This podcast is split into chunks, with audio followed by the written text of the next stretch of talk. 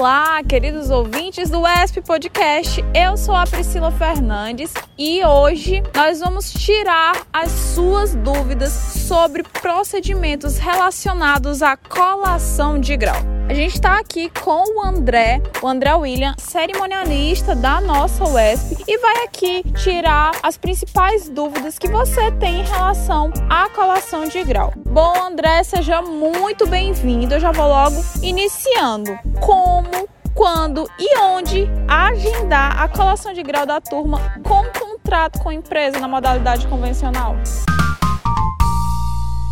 No início de cada período, o cerimonial universitário libera o agendamento das colações de grau na modalidade convencional. Em Teresina, é necessário um membro da comissão dirigir-se ao cerimonial universitário para realizar o agendamento da colação de grau.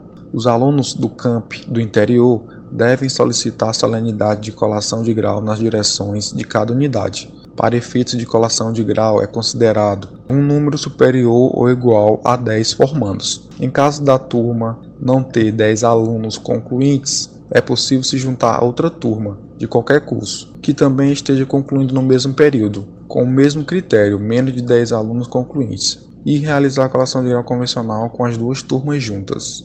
Então, quais são os requisitos para participar da colação na modalidade convencional? Estar adimplente com as responsabilidades acadêmicas e ter concluído todas as disciplinas. Além disso, os discentes devem ser todos do mesmo período, ou seja, um discente que concluir as disciplinas não poderá esperar a turma seguinte para realizar a colação de grau. André, explica pra gente se a UESP permite a participação simbólica.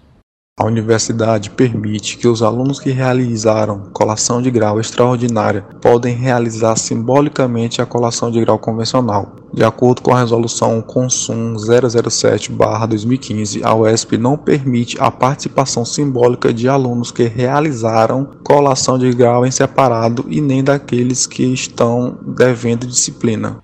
Bom, vamos supor que a turma concludente não possui contrato com empresa de colação de grau. Como que ela deve proceder? Para as turmas com um número igual ou superior a 10, a Universidade Estadual do Piauí oferta a modalidade de colação de grau em separado, que apesar do nome, são vários formandos que participam. Os formandos deverão colar grau no mesmo dia, para atingir o quórum mínimo de 10 formandos. A solicitação deve ser feita via coordenação de curso. O coordenador do curso ao final do período, deve enviar ao DECAD, Divisão de Controle Acadêmico e Diplomação, e ao cerimonial universitário a relação dos discentes aptos, bem como a previsão da data da colação de grau. Os discentes não precisam pagar a taxa de 40 reais. E como é que o aluno pode solicitar a colação de grau na modalidade em separado? O aluno que desejar colar grau em separado deve proceder com a seguinte solicitação. Na página da UESP, do protocolo acadêmico online na aba Serviços no site da UESP, baixe o formulário do aluno, imprima o documento e preencha, digitalize e envie para o e-mail decad.preg.usp.br com um anexo histórico acadêmico atualizado disponível no sistema aluno online e o comprovante de pagamento de depósito ou transferência ao Banco do Brasil, agência 3791 dígito 5 e a conta é 7286 dígito 9 no valor de 40 reais. Como é que acontece essa solicitação da colação de grau na modalidade extraordinária? A solicitação da colação de grau extraordinária ocorre da mesma forma que a em separado. A diferença é que, junto à solicitação, formando deve anexar um documento que comprove que ele deve obrigatoriamente realizar a colação com urgência. Por exemplo, uma aprovação em concurso, solicitação da empresa em que atua ou inscrição em programas de pós-graduação. A UESP disponibiliza alguma certificação para alunos com êxito acadêmico?